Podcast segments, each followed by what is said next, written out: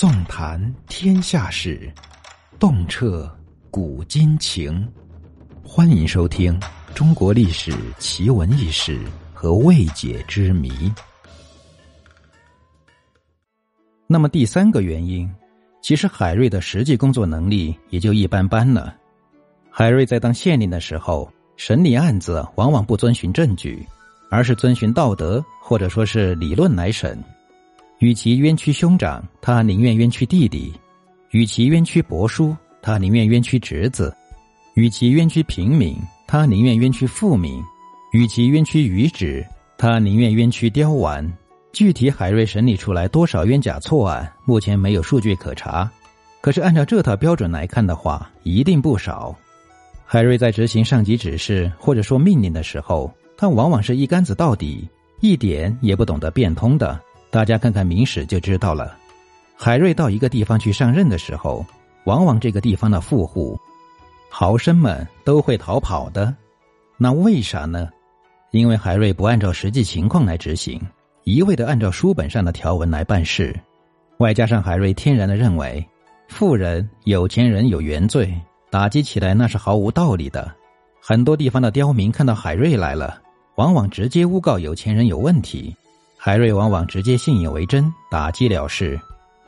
另外，海瑞对所谓的契约也是嗤之以鼻的，例如，农民借了人家钱，双方签订了契约，规定了付多少钱的利息。可是，只要农民告到海瑞那里去的话，往往利息也就不用还了。这样一来，农民们反而借不到钱了，因为富户们不敢借钱了。海瑞在后世之所以名声鹊起，也和他不顾一切的保障底层人的权益有关。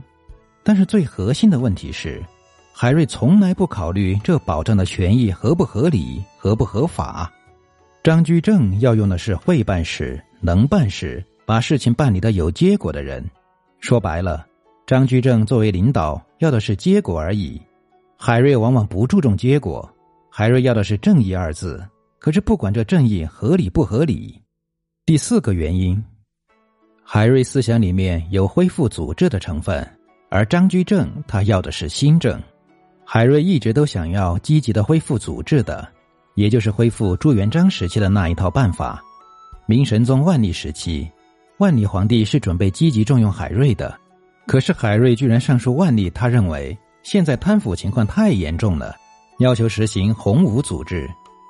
按照海瑞当时的搞法是，列举明太祖朱元璋的刑罚，剥皮食草，以及定律王法打八十贯判处绞刑的规定，说应当用这样的方法惩治贪腐。海瑞的这个方案提出来以后，当时整个朝廷都是一片哗然。纷纷上书万历，千万使不得呀！于是乎，大家纷纷进言万历，海瑞不行，海瑞不能用等等。当然了，海瑞上书的时候，张居正已经死了两年多了。不过由此也可以看出，海瑞并不是一个积极支持变革之人。如果从私生活来看的话，海瑞确实是一个有问题的人。他连休两妻，又逼死一切，甚至连自己的女儿都被逼死。未免有些过火了。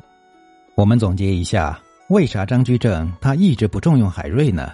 其实原因很简单：一是海瑞不适合干事，也不太会干事；海瑞本身的工作能力一般，而张居正他需要的是会干事、能干事的干部。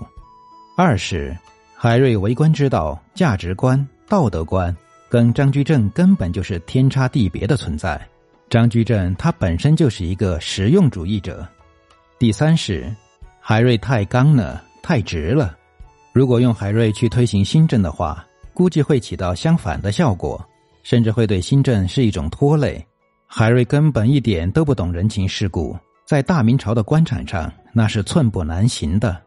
第四是，海瑞的人际关系太差了，又不尊重领导，还经常死谏领导的错误。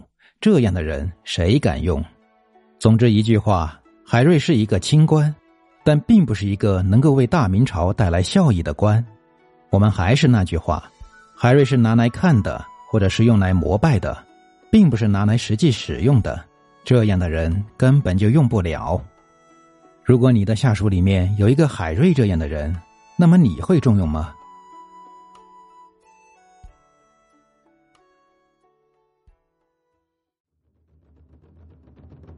本集已播讲完毕，如果您喜欢本作品，请记得关注和订阅。